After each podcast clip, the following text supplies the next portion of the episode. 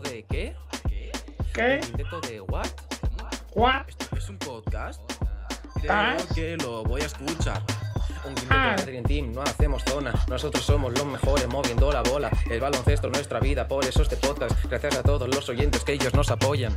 Jugando en la pintura no fallamos ni una, nuestra familia es la madura. Nosotros ganamos todos los partidos, no hacemos zona, agresivos lo partimos. Hola, muy buenas, ¿qué tal? Día 23 de enero de este 2023. Aquí estamos una vez más los del baloncesto, los de campo atrás. Hoy con un viaje a un país que poco nos imaginábamos que hablaríamos de él por el tema del baloncesto. Cogemos el avión, todo el equipo de campo atrás y nos desplazamos hasta Uganda, donde un murciano acaba de ser nombrado como seleccionador femenino de baloncesto. Se trata de Alberto Antuña. Aquí en unos minutos estará en directo con nosotros en campo atrás. También en la segunda parte hablaremos un poquito del sorteo de la Copa del Rey. Ya tenemos los cruces, horarios, fechas y demás para que en cuestión de tres semanas se juegue uno de los fines de semana más bonitos de nuestro baloncesto. Desde ahora y más o menos una horita por delante, aquí en campo atrás. Si escuchas este podcast, el Laro es tu amigo. Esto es campo atrás, este es nuestro estilo. Una vez nos escuchas, ya no sales de este hilo. Nunca haríamos zona, ningún partido. Siempre en campo atrás nos gusta saber cómo ha empezado o cómo ha acabado, mejor dicho, el fin de semana en cuanto a resultados. Y para ello tenemos por aquí a Juanma. ¿Qué tal? Juanma, muy buenas.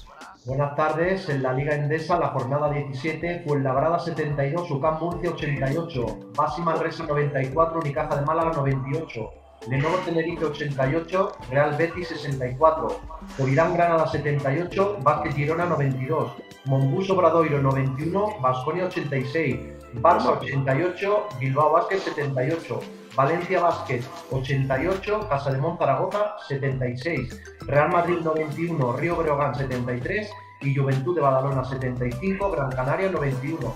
Encabeza la clasificación Real Madrid, Barça, Lenovo Tenerife y Basconia. Por abajo Casa de Zaragoza, Basi Manresa, Real Betis y Fuenlabrada.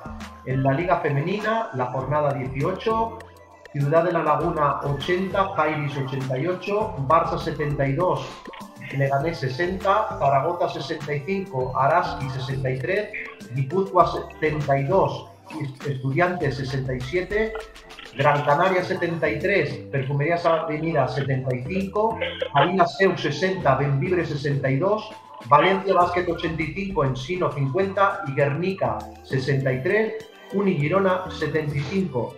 Encabeza la clasificación Valencia, Valencia Básquet Femenino, Unigirona, Perfumerías Avenida y Zaragoza Femenino. Por abajo, Leganés y Ciudad de la Laguna. En Euroliga, jornada 20, Olympiacos 73, Real Madrid 60, Valencia Básquet 89, Partizan de Belgrado 81, Basconia 78, Barça 85. La jornada 21, el jueves 26, Alba de Berlín, Valencia Básquet y Real Madrid, Barça. El viernes Toma. 27, Basconia, Anadolu, Efes. La clasificación, Olympiacos, Real Madrid, Fenerbahce y Barça. Y esto es todo por esta semana. Gracias, Juanma. Y ahora sí, es momento de saludar aquí a todo el equipo. Antes de hacer la, la cola de embarque para desplazarnos hacia Uganda en avión, vamos a ver que estén todos en regla con el pasaporte en mano. Rafa Gorge, ¿qué tal? Muy buenas. Pasaporte en mano y día soleado en Valencia después de un fin de semana muy frío. Aquí seguimos con bastante frío, si no ahora Carlos Russo lo que nos lo va a decir. Carlos, eh, pasaporte, minuto y resultado. y con el visado preparado para entrar en Uganda de pleno y conocer un país para nosotros exótico, Exactamente, lo podemos catalogar de exótico, ¿no? totalmente. Bueno, luego, luego que Alberto Antuña nos comenta a ver qué tal. Eh, Jesús Álvarez, ¿qué tal? Muy buenas. El señor del látigo. Sí, hola, buenas tardes. por favor. Por favor. Yo creo que hay interferencias ahí en el, en el. Cuando vas a coger el avión, eh, ese tunelito que, que estamos pasando ahora mismo a En sentarnos el en, finger, que llaman, en el finger. en el finger. Probablemente. Jesús, ¿qué tal? ¿Cómo estás? Muy bien, hombre, con muchas ganas de conocer las vivencias de Uganda y con muchas ganas de darle un poco de brillo al látigo. Alberto Antuña, ¿qué tal? Muy buenas. Hola, ¿qué tal? Perdonar, perdonar por la conexión, pero está complicado coger el wifi por aquí. Espero que me podáis escuchar y ver bien. Sí, sí, sí, se te escucha perfectamente. Además vas en, en coche, no sé si te pillamos en algún desplazamiento, camino del entrenamiento. Ah, Estoy justo, salíamos del entrenamiento y, y teníamos que ir a un evento, entonces hemos parado, hemos parado media horita y así es más fácil, así es más fácil. Muy bien. ¿Qué tal la circulación por Uganda? Mira, no, no tenía pensado hacerte esta pregunta, pero ya que vas en coche, pues eh, la hacemos para que la gente lo sepa. Perdona, escucha al principio, discúlpame. Sí, no, la, la circulación por, por ahí por Uganda, el tema de coche, Ah. no, no tenía pensado preguntarlo, pero ya puestos que vas en vehículo. Pues un poco, un poco locura, un poco locura, la verdad. Eh, un poco a la ley de a ver quién es el primero y, y si no te toca parar. Bueno, el tema de coches está bien, pero sí que es verdad mucha, mucha moto, mucho vehículo de este pequeño que, que la verdad hace que la calidad de la conducción sea, bueno, para ellos es normal, para mí un poco peligrosa, la verdad, roza lo peligroso. Pero bueno, no he tenido ninguna experiencia desagradable, por lo O menos. sea, ríete de la M30. Bueno, sí, sí, bendito, bendito problema. Bueno, y sé que te Alberto, la habrán, Bienvenido. te la habrán hecho mucho la Muchas pregunta, gracias. Alberto, pero no podemos pasar de, de conocer aquí también en campo atrás de cómo surge esta posibilidad de, de entrenar a Uganda. No sé si te lo tomas a broma cuando te lo dicen, eh, si algún día te lo imaginarías o si ni siquiera sabías que el baloncesto allí eh, existía, entre comillas, que se me entienda. Bueno, sí, no, no, obviamente, obviamente. A ver, sí que es verdad que cuando me plantea la opción mi, mi agente, eh, obviamente te deja un poco, ¿no? Pero sí que es verdad que yo tenía en mente el tema de la asistencia a Uganda en el baloncesto por el tema de, de Brandon Davis, ¿no? Cuando, cuando la temporada pasada, estando en Barcelona, juega esa ventana con el pasaporte ugandés. Entonces yo creo que por medio de ahí sí que relaciono a nivel de, digo, bueno, una federación que ha tenido, bueno, que ha gestionado el pasaporte de, de Brandon Davis, imagino por que tiene una, una estructura, ¿no? Una, una solidez. Y bueno, antes de, de aceptarlo, investigué un poquito. La selección, la selección masculina la lleva George Galanopoulos, que es el entrenador de la Liga de Desarrollo de Dallas Maverick. Entonces, bueno, yo creo que sí que es verdad que la federación está intentando crear una estructura, tanto en masculino como en femenino, dotar al baloncesto de aquí a las selecciones de, de esa posición de seleccionador, ya sea europeo, americano, pero bueno, extranjero y, y poder crear poder crear un proyecto ¿no? para, para los jugadores locales de aquí. Y así a nivel de instalaciones, federaciones, eh, equipo técnico, ¿qué te encuentras allí cuando llegas? Bueno, obviamente, mira, por ejemplo, yo estoy en la capital, que es Kampala, Ujú. realmente hay un pabellón en condiciones. O sea, condiciones a nivel que, por ejemplo, pueda competir. Nosotros, por ejemplo, ahora en febrero somos, somos el equipo organizador. Entonces, bajo FIBA, bajo la- la- las reglas de FIBA, es el único pabellón que realmente tiene estructura para, para organizar un campeonato. ¿no? Entonces, bueno, yo creo que los clubes locales son muy compiten en menos las fases finales pues pistas de calle, en este tipo de estructuras, ¿no? Que son obviamente mucho más mucho más pobres ¿no? en, ese, en ese sentido, pero pero bueno, tienen una estructura, tienen ligas local, tanto masculina como femenina, una primera división, una segunda división.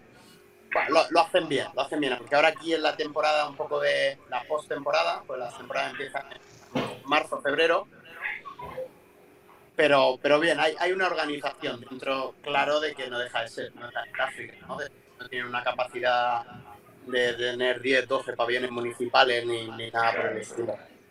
Y ahora, como comentabas, del día 14 al 19, creo que es cuando sois, eh, sois sede de este clasificatorio para el Afrobásquet, se te acumula la faena, ¿no? No solamente conocer tus jugadoras, entiendo, sino conocer lo que son los rivales, preparar todos los partidos, es complicado. Sí, a ver, encima, obviamente yo estoy en medio, yo estoy en medio de la competición porque estoy entrando en Alemania. Ujú. Ah, Nosotros acordamos, yo he venido aquí por 10 días, yo vuel- vuelvo mañana a España. He estado 10 días, un poco la idea ha sido trabajar en un principio con 27 jugadoras y bueno, he ido cada 3, 4 días, he ido reduciendo esa lista, ¿no? Yo mañana marcho después de entrenar con ya una lista de 14. El equipo lo conozco ya, conozco a las jugadoras, creado, ¿no? Al final son solo 10 días un poquito la idea de cómo se quiere jugar, un poco estructurar un poco dentro de lo que se puede. Yo ahora marcho, el equipo se queda trabajando dos semanas más con, tres entrenadores de cuerpo técnico, que un poco son los tres entrenadores de los tres mejores equipos aquí de la liga, digamos. ¿no? Entonces conocen a las jugadoras, han visto un poco cómo se quiere trabajar y el estilo, y yo ya luego vengo para, vengo para el campeonato directo. Entonces, sí, lo que tú dices, entre conocer jugadoras, un poco acoplarme y posiblemente en dos semanas tener que empezar a pensar también en contra quién jugamos y todo, porque el trabajo de, de scouting me, to me toca hacerlo a mí. ¿Y dónde crees que está el, el, nivel de baloncesto femenino africano en general y el vuestro ahora mismo en comparación de, de este baloncesto africano? Bueno, el, el, general, yo creo que, bueno, hablando del femenino en este caso, yo creo que hay tres, cuatro selecciones que, que tienen un nivel alto. Yo creo tanto Nigeria como Mali, nuestros senegales también, bueno, se ha visto, ¿no? Nigeria y Mali han competido bien el pasado mundial en Australia, porque obviamente el jugador africano físicamente está muy bien, ¿no? Me refiero, el déficit que tiene normalmente es técnico-táctico, pero por suerte selecciones como Mali, Nigeria, Senegal tienen la suerte que muchas jugadoras están compitiendo a buen nivel en España, en Francia, en, en Europa.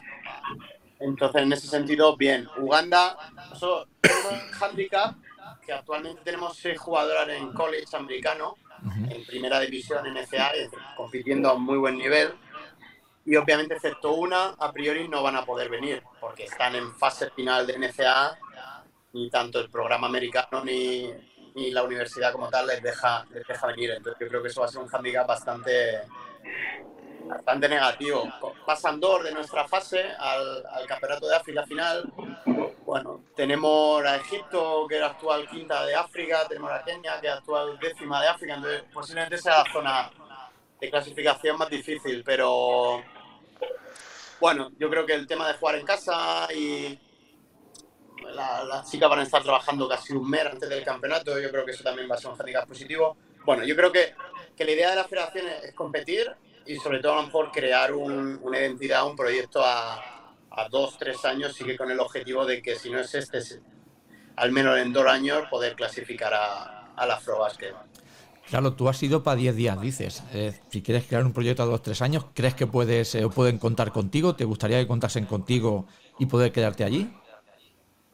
Sí, a ver, ellos ya me han planteado, obviamente nosotros firmamos de cara solo al campeonato, me parece me parece estúpido por mi parte también comprometerte a algo más a largo plazo cuando es la primera vez que vas a África, a una selección, ¿no? Y también un poco, no, no, no, sería justo, ¿no? Por mi parte, firmar algo a largo plazo con una federación si ambas partes no vamos a estar bien. Claro. Bueno, a día de hoy, la verdad es que el trato es, es impecable. Yo estoy muy contento con lo que me he encontrado aquí a nivel de el día a día, cómo la federación te trata, cómo todo el tipo de facilidades que te, que te dan. Bueno, yo siempre digo, si las fechas son, son factibles, pues, pues sí, porque obviamente al final estás con una selección nacional, estás representando un país, estás jugando campeonatos internacionales, pero es difícil comprometerse a medio y largo plazo, yo creo, en selecciones porque no saber a nivel de club, ¿no? Dónde vas a estar el año siguiente y obviamente el club debe ser una prioridad, ¿no? Porque al final cobra 10 meses de un club, ¿no? no de una selección, entonces es lo que tienes que Pero a la pregunta en general, sí, a mí sí que me gustaría poder crear ese proyecto a medio plazo con, las jugadoras de college y con las jugadoras que ahora mismo están aquí compitiendo en Uganda. Y antes de abrir ahora que los compañeros también te quieren preguntar, la, última por mi parte de, de esta ronda, eh, ¿podrías compaginarlo con tu trabajo en Alemania y con la selección también de Montenegro? Si crees que podrías compaginarlo tonto, o para estos días sí, pero si ya nos vamos más a largo plazo ya sería más complicado. Bueno, yo creo, para esta vez sí que he tenido suerte a nivel de, de fecha. Obviamente con mi club en Alemania me he perdido un partido, pero bueno, yo creo la situación en la que el club estaba, con el objetivo prácticamente cumplido, y también el club yo creo que, que ha sido muy, yo estoy agradecido, ¿no? Porque han entendido que era una buena oportunidad, que era una situación de, de ser seleccionador, y la verdad que me apoyaron desde el primer momento. Y con Montenegro, bueno, al final no se, no se chocaban la una con la otra, porque yo antes de venir a Uganda en febrero, como posiblemente viajaré de Montenegro, porque tenemos la última ventana para, para clasificarnos al Campeonato de Europa.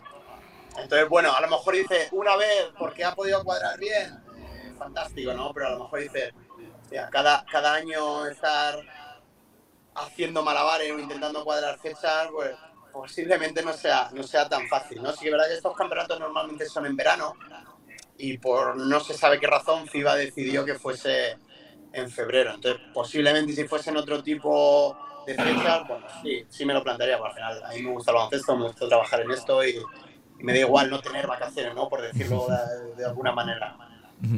Eh, Rafa Gorges. Buenas, buenas Alberto. Yo quiero preguntarte un poco por esta evolución del baloncesto africano, con esta aparición de FIBA, con la Basketball Africa League, que también la ha traducido a chicas el experimento. Eh, ¿Cómo crees que puede potenciar el baloncesto africano a la hora de competir contra equipos europeos, equipos americanos? Bueno, sí, como tú has dicho, ha sido, ha sido ¿no? la, primera, la primera edición ¿no? de, de la, de la Champions de la África ¿no? Cup. Bueno, yo creo que en África hay dinero, eh, pero yo creo que es algo que la gente debe, debe de entender, porque posiblemente hay ligas africanas, tanto masculino como femenino, que, que la gente desconoce el dinero que se mueve, ¿no? Que, que la jugadora extranjera va a esas ligas porque, son mercados muy potentes. Obviamente son mercados muy cortos, de, de eso, de un mes o de semanas, o a lo mejor en verano la liga egipcia dos meses, pero son, son mercados de mucho dinero. Entonces, obviamente, cuando tú tienes el dinero, todo es más fácil, ¿no?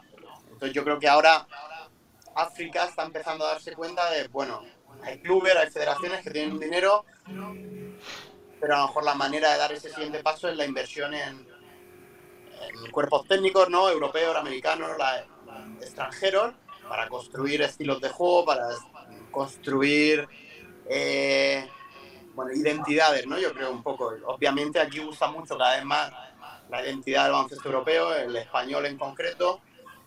Acercarse, bueno, obviamente si tú al final construyes una selección o un club con un entrenador, con un cuerpo técnico español europeo, pues poco a poco te puedes ir acercando, ¿no? Se ha visto el masculino Nacho Lescano, el actual entrenador de Andorra, es seleccionador de Costa de Marfil.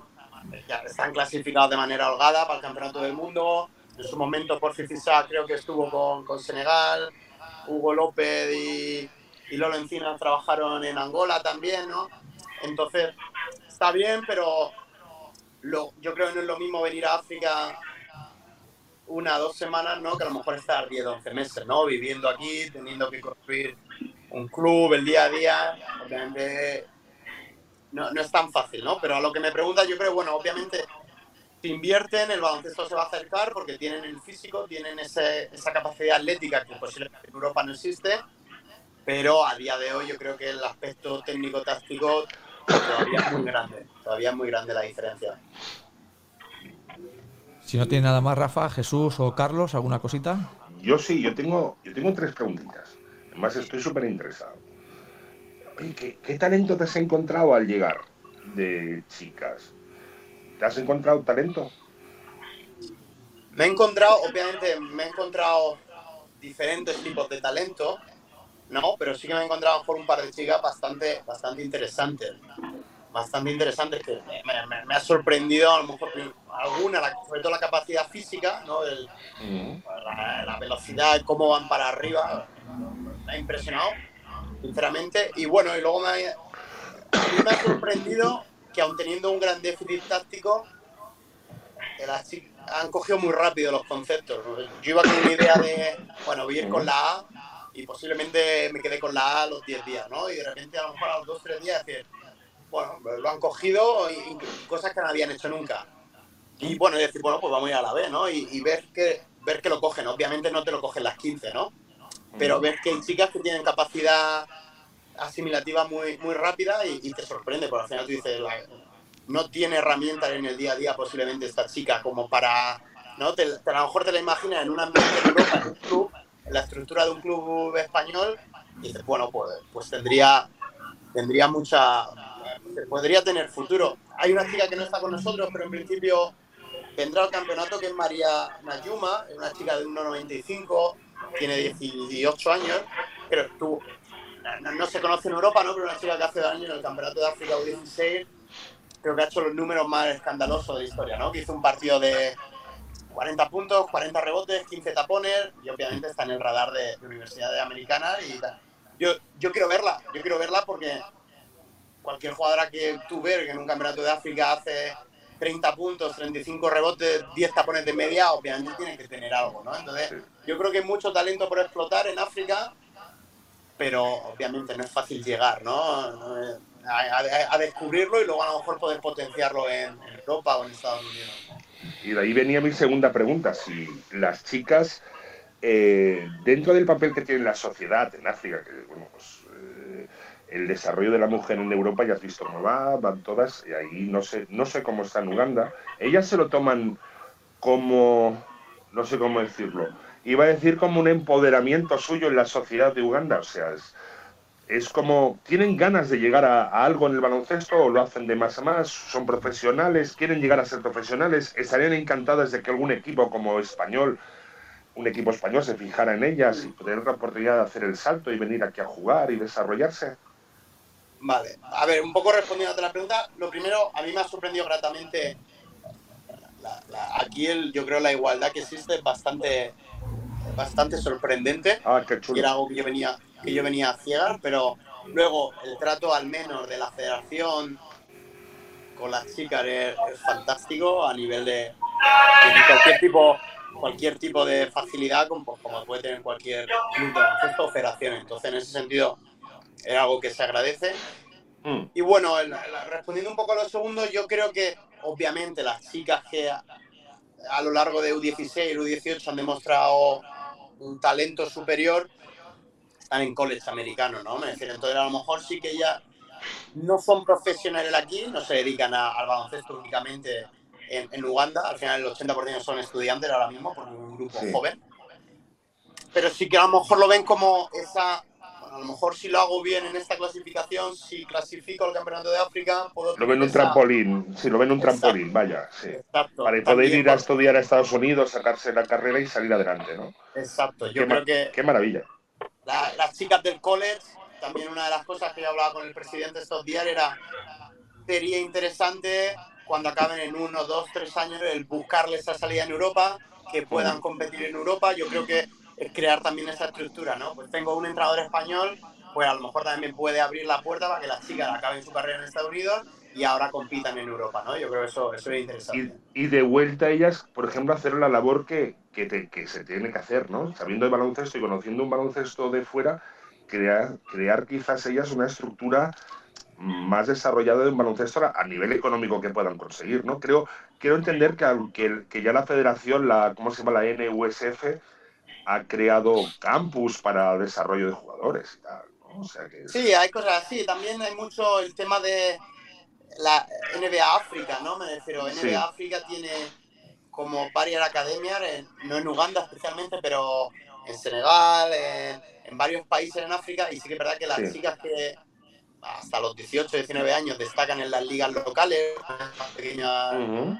eh, Sí. clasificatorios de África, tienen como becas de un año que se pueden ampliar, están entrando con entrenadores americanos, europeos y, y, bueno, intentan buscarle bueno, una, una salida, ¿no? Que obviamente para una jugadora de baloncesto, un jugador en África, tener al menos, ya no digo que llegue, ¿no? Pero tener la posibilidad de agarrarse a un sueño de, de ir a Estados Unidos, ir a Europa a estudiar, a formarte y a jugar profesionalmente, yo creo que Sí. es la hostia, ¿no?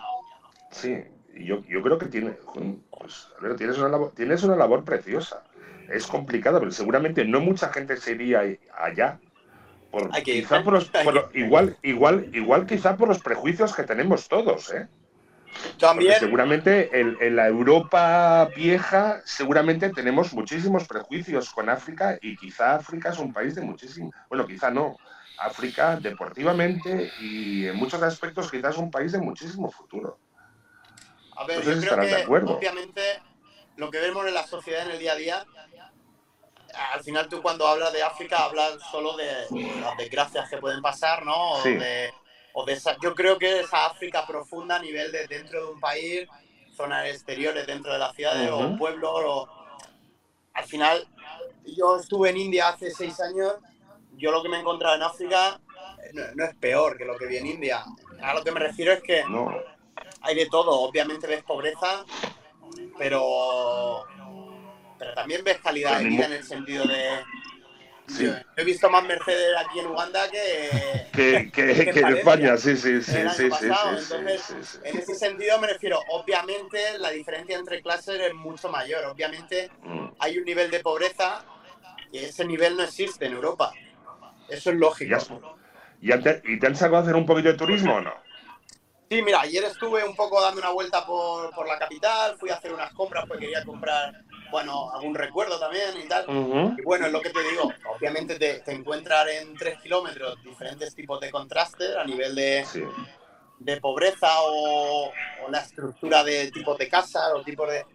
Pero también, bueno, pero me Y la opulencia, o sea, te, sí, te, te encuentras eh, como un país, eh, te encuentras la mayor pobreza y la mayor opulencia, ¿no? Hasta casi vergonzante. es. Sí. Pero tú puedes caminar por la ciudad a cualquier hora del día con el iPhone en la mano y no hay ningún problema. Y Sí. posiblemente, Exacto. obviamente, me refiero, es un privilegio vivir en Europa. Eso es algo obvio. Pero a lo mejor vas por Barcelona o por Madrid y tienes que tener No, cuidado y, y- y tienes, y tienes que tener mucho cuidado. Sí, exacto, exacto. Yo creo que aquí un respeto muy grande por, por- por- bueno, por el turista, principalmente por el turista Ujú. también. Pero bueno, creo que a la, a la persona que viene de fuera, que saben que está viniendo aquí a Uganda porque está entrando en Uganda, porque quiere, creo que existe un respeto y una admiración Sí. muy grande que, a veces no Ujú. nos damos cuenta no nos damos cuenta de eso. Entonces, bueno, no, no- no es todo, yo creo que la perspectiva que tenemos de África no es no es lo que realmente imaginamos, ¿no? El, oye, papá, mamá, me voy a ir a África, esto en plan. Sí, están exacto. ten cuidado, a ver a dónde van, a ver dónde. De ahí te hablaba yo de los, de los, de los prejuicios de, euro- de europeíto comodón, ¿me entiendes? De irte a África parece que tengas de vestirte de, coronel tapioca, ¿eh? Que no vas de safari, sino que a- es que además tú, he, he visto imágenes de África, ¿no? es un continente que me encanta, y eh, porque te dicen que es África, pero tú ves una ciudad y es plenamente como hoy en día que estamos en un mundo globalizado, puedes encontrarte las mismas cosas, hasta igual en Kampala, hasta igual te encuentras hasta en McDonald's.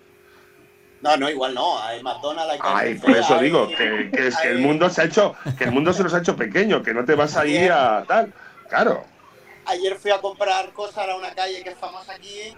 Y bueno, y, y el chico de la federación que venía conmigo decía, no, lo, lo pago yo y luego hacemos las cuentas y el tío pagó las cosas por Bizum. Caray. Bueno, sí, sí, Ah, es que el mundo, ¿no el mundo se ha hecho pequeño. Pero, pero se enviaron el dinero de un teléfono al otro y yo me quedé con cara de tonto como diciendo, claro, yo ¿Eso estoy qué es? pensando que va a ir a pagar en- con señales de humo, ¿no? En plan, como, Sí, sí, sí, no, no, de decir, Sí, somos sí. tontos, que somos tontos. No, no, no, los, eh, vuelvo a decir, los prejuicios que tenemos y e igual la África hay que verla con otros ojitos y como un país muy y como un continente muy potente con muchísimos contrastes en el norte, en el sur, en el este, oeste, incluso físicamente la gente del norte de África con el sur de África, con el este de África o el oeste de África no tiene nada que ver físicamente incluso. Sí, no, en el norte son mucho más grandes, son más atléticos que... No me claro, en la costa, digamos, en la costa de, eh, digamos, en el, en el oeste de África, toda la costa nigeriana, Mali, etcétera, son todos, eh, ¿cómo se llama? Son todos fuertes, grandes, y luego vas a un, un keniano o un etíope y físicamente son totalmente, Sí, sí, más pequeñitos, más... Sí, sí, está claro, está claro. totalmente diferentes. sí, sí. Bueno, pues como en Europa un español y un sueco, coño, no son iguales. tío. Por-.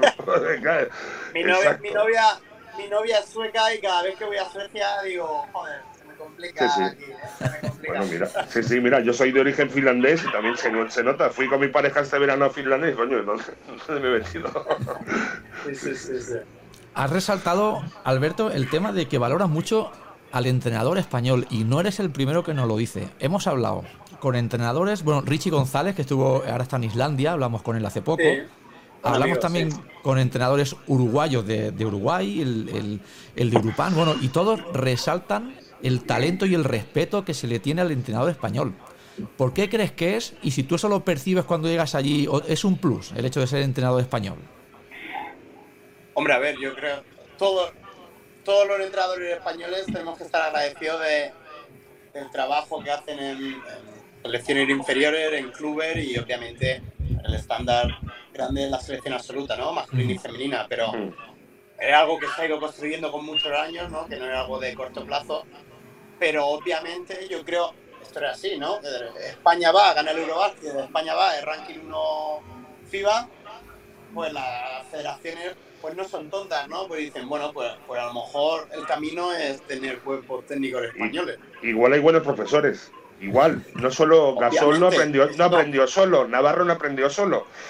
Y esto, esto es desde, esto es desde la Levín hasta, obviamente, la punta y lo que se ve es Sergio Escariolo y la selección absoluta. Eso, eso es algo lógico, ¿no? Pero todo lo que viene, al final, España en categoría inferiores. Claro, lo, hemos petado desde hace años. Sí, todo todos. Si el gran éxito del deporte, del deporte español y del, del baloncesto en particular es la cantidad de entrenadores anónimos que trabajan cada tarde con chavales. Ahí está el verdadero éxito y el verdadero triunfo del deporte. Gente que cobra cuatro duros y se deja las. enseña a miles y miles de chavales cada día algo de este deporte tan tonto que es meterla en la canasta. Es que, y saber cómo hacerlo, porque hacerlo cualquiera con, unas botas y un balón se va a un aro y mete tres triples. Pero eso no es el jugador de baloncesto.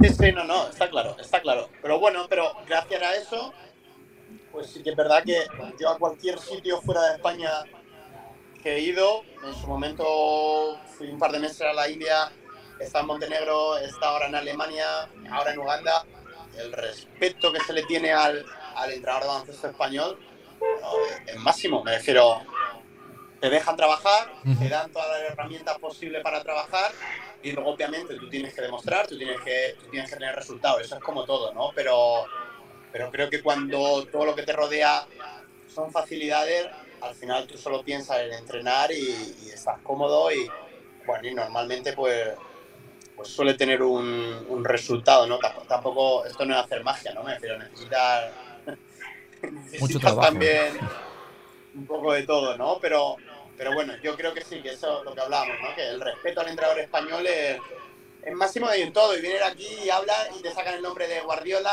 y ahora de Arteta en el sentido de que es algo global, ¿no? Pero la figura del deportista español yo creo que es algo que se admira en cualquier parte del mundo, independientemente del deporte. Y la tortilla patata también. Sí, no, no, me han hablado de la tortilla ni de la paella, pero, eh. sí, posiblemente debería. Oye, Y, ahora, y ahora sí que quiero hacer, que ahora igual los que ven este programa, igual me dan las redufetadas, reivindicaros todos los haz un alegato para reivindicar a todos los eh, decenas de entrenadores que estáis fuera de España y que no tenéis sitio en vuestra casa y que son capaces de fichar a un entrenador eh, quizá por nombre y que sea, por ejemplo, lituano y que vosotros podríais cubrir su puesto con las máximas eh, garantías por sabiduría, por carácter y porque conocéis a la gente de aquí. ¿Por qué la gente es capaz de fichar a un extranjero antes? Yo, o sea, no gracias, iba a decir gracias a Dios, yo no he tenido que salir fuera porque ya, yo estoy fuera porque, quiero estar fuera. sí, sí, sí.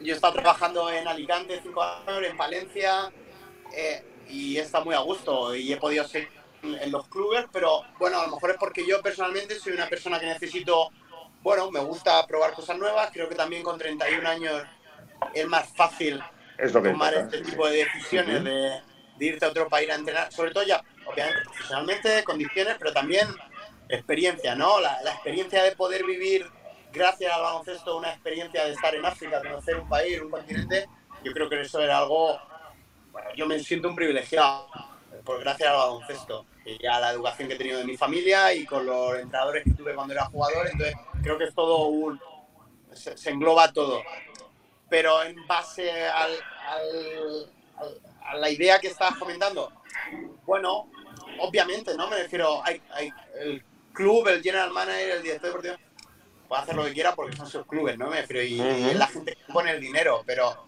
obviamente creo que no es, no hay que decir que, que, el entrenador español es de los más preparados en Europa, en el mundo, y, y que al menos si un entrenador español quiere entrar fuera es porque quiere, ¿no? No porque tenga que buscarse la vida porque no tiene, bueno, a lo mejor tiene oportunidad, pero a lo mejor las condiciones que se le ofrecen no son las mejores, ¿no? Me refiero, a mí me encanta España, yo, yo estoy seguro que si no es el año que viene, pues el dos o en tres, pues estaré dilo, que, dilo, dilo, dilo, que pagan dos duros.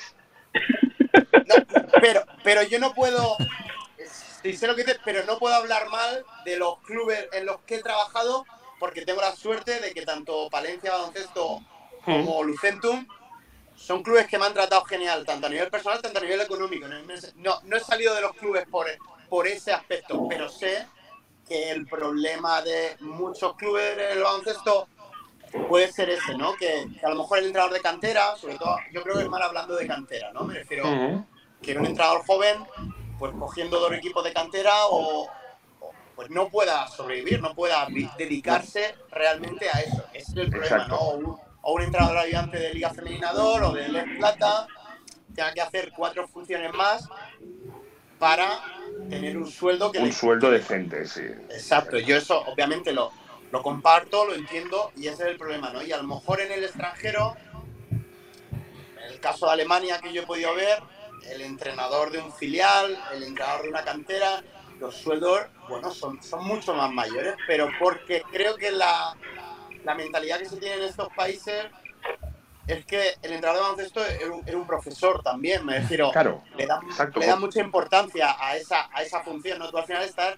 educando a, a mi hijo, estar, aunque sea, en un deporte, pero le estás educando, eres un profesor. Exacto, no es una guardería, no es una guardería, es una enseñanza. Exacto, no es. yo, te doy 100 euros al mes. No es un kindergarten, no es un, no es un kindergarten, es, un, es una escuela. Estás formándolo, estás formándolo como deportista y como persona. Entonces, valoro ese trabajo y, bueno, y están bien pagados. Los entrenadores de cantera en Alemania están, están muy bien pagados. Entonces, bueno, puedo entender que un chaval de 20 años que haya acabado su carrera diga, oye, pues me voy a Inglaterra, me voy a Alemania, me voy a Islandia, porque cojo dos equipos de cantera y tal y cual y gano el triple, ¿no? Bueno, pues es respetable y es triste, ¿no? A la vez de decir que tengas que hacerlo fuera y no puedas hacerlo en casa. Bueno, sí. es una putada, es una putada. Pues eso se, eso se demuestra que tenemos de los mejores jugadores, pero sin duda los mejores entrenadores de calle. Y yo creo que este es el gran secreto que la gente mm, se le ha de repetir de vez en cuando del baloncesto español. Tenemos los mejores entrenadores. Sin duda. sin duda, sin duda, no. Yo creo que se demuestra y al final, bueno, pues porque para Uganda y suena en otro sitio y tiene la posibilidad de hablar en esto, pero, pero no tiene que ir de Uganda a eso, ¿no? Pero yo creo que es lo que hablan, ¿no? Desde, entrenadores de mini en cualquier club de cualquier comunidad española a cualquier entrenador de este perfil que ha salido fuera y que está haciendo un trabajo de, la hostia, ¿no? En clubes de, de cualquier país de Europa o alrededor del mundo. Eh, Alberto, has, comentado, has comentado Palencia y yo quiero preguntarte por Palencia también, aunque nos salgamos un poquillo de la temática. La semana pasada hicimos un especial de, de Leporo. Tuvimos a Adam Sola de, Estudiantes, a Schneider de Andorra y a Mar Peñarroya de Oviedo. Y los tres coincidían que lo de Palencia no es una sorpresa. Tú has estado allí, ya sé que me va a decir que sí, las cosas se están haciendo bien, eso ya lo sabemos todos, pero ¿cuál es el secreto de que Palencia esté como está? Porque, y no de ahora, de este año, de una casualidad, ya lleva tiempo. Bueno, yo creo, he estado solo un año, pero mm, te da tiempo de sobra para, primero, las personas que llevan el club, tanto Gonzalo, el presidente, Raúl, el, gerente, ahora Urcote como director deportivo, gente que se desvive por el club, o sea, hasta niveles inimaginables, ¿no? El esfuerzo y, cómo son capaces de mover cualquier cosa en la ciudad para, para, potenciar el club, ¿no? Entonces, un club que lleva haciendo 25 años las cosas así, no, es, casualidad, ¿no? Mm. Tenga algún año más dinero o menos dinero, ¿no? Yo al final Valencia se ha convertido en uno de los clubes estándar en, en la competición. Y luego, bueno, una ciudad que está volcada por el baloncesto, es increíble, increíble aquello. Y para mí, a lo mejor no soy objetivo, pero tiene el mejor entrenador de la liga desde de, cabo a rabo, ¿no? Al final yo trabajo con Pedro Rivero cinco años y al final tiene al entrenador más dominante de la liga. Allá donde va, da igual el tipo de proyecto, el equipo está compitiendo por todo, ¿no? Entonces yo creo que ha tenido la suerte de, de que se ha juntado eso, gente que hace las cosas muy bien en el despacho un grupo de jugadores que se ha fichado muy bien y, bueno, al final hay un trabajo para ficharlos y con el mejor entrenador de la liga. Entonces al final, bueno, yo, yo creo que van a ascender. a ver, a, ver. Pero, pero si no, estarán ahí seguro, seguro. Pues eh, sabemos que te, tenemos que, que te tenemos que dejar ya, que tienes cosas que hacer. No sé, chicos, si tenéis alguna última pregunta para Alberto. Nada, eh, felicitarlo y que es un orgullo para todo el baloncesto y para todos los entrenadores de España tener a un representante eh, dejando la bandera bien alta de todos los entrenadores allá en Uganda. Rafa. No, que yo que lo he sufrido como jugador cuando estaba yo en Giria y él estaba en la cantera de Lucentum, que me alegro mucho de que le vaya bien las cosas porque es un tipo espectacular como persona y como entrenador y, y que cuando venga por Valencia ya sabe que tiene una gallina para la... Bueno, pues eh, Alberto, eh, te seguiremos desde aquí, de España, aunque estés tan lejos, eh, a ver qué tal te va. Te deseamos mucha suerte para este clasificatorio. Y, Oye, que- ¿y, y- y estás escribiendo algún blog o algo de tus experiencias? No, no, no, no. no. Ah, qué Ya, pena. po- Poco tiempo tengo ya. El el poco tiempo que tengo intento con la familia, con mi pareja, pues si no, si no se me va a complicar. Claro. Bueno, Oye, pues un abrazo muy eh, fuerte. Te volveremos Y a llamar muchísima cuando, suerte. cuando clasifiques a Uganda. Te llamaremos para que nos cuentes qué tal ha sido la experiencia, Claro. Alberto. Vale, muy- muchas gracias, muy, muy agradecido por, por compartir este tiempo con vosotros y, y que os acordéis de mí. Os mando, os mando un abrazo. A partir de ahora ya tienes, ya tienes, más, ya tienes varios fans. Exacto. Muchas gracias, Alberto. Hasta la próxima. Un abrazo grande. Adiós. Un abrazo. Hasta luego. Chao. Pues hasta aquí la charla que hemos tenido con Alberto Antuña, eh, flamante seleccionador femenino de Uganda. La verdad Qué es que interesante, ¿eh? chulísimo. Qué interesante. qué Chulísimo. interesante.